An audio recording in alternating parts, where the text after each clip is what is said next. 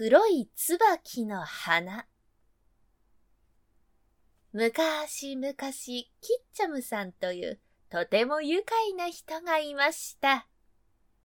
さて、国のお殿様がキッチョムさんの噂を聞いて家来たちに言いました。いくらトンチの名人でもわしを騙すことはできまい。早速連れて参れ。そこで家来がキッチョムさんを連れてきました。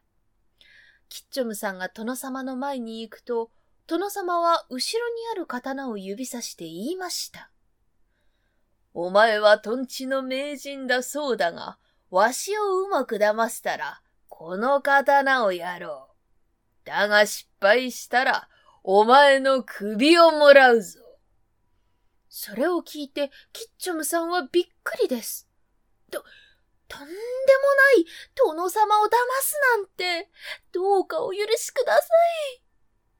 キッチョムさんは泣きそうな声で謝りましたが、でも殿様は承知しません。そこでキッチョムさんは殿様に言いました。私には殿様を騙すことはできません。潔く首を切られましょう。だけど、首を切られる前に一つだけお願いがあります。わかった。言ってみろ。実は今朝、私の家の庭に真っ黒な椿の花が咲きました。私がこんなことになったのも縁起の悪い花が咲いたからです。せめてこの花を叩き切ってから首を切られたいと思います。何？真っ黒な椿の花だと？そんな花が咲くはずがない。わしを騙そうったってそうはいかないぞ。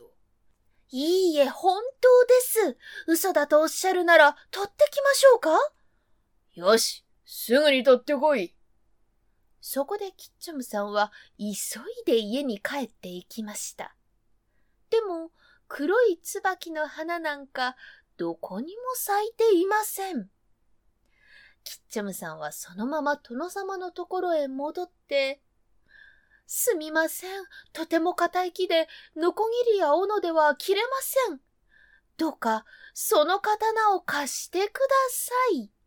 と言いました。すると殿様はイライラして、よし、貸してやろう。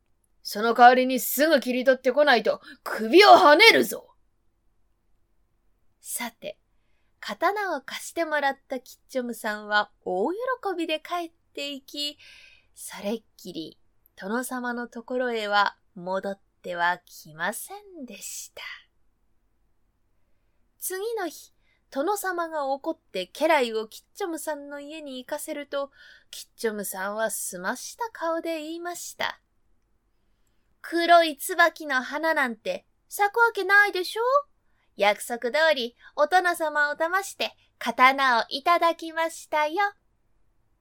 それを聞いた殿様は、しまった、見事にやられたわ。と、怒るにも怒れず、とても悔しがったそうです。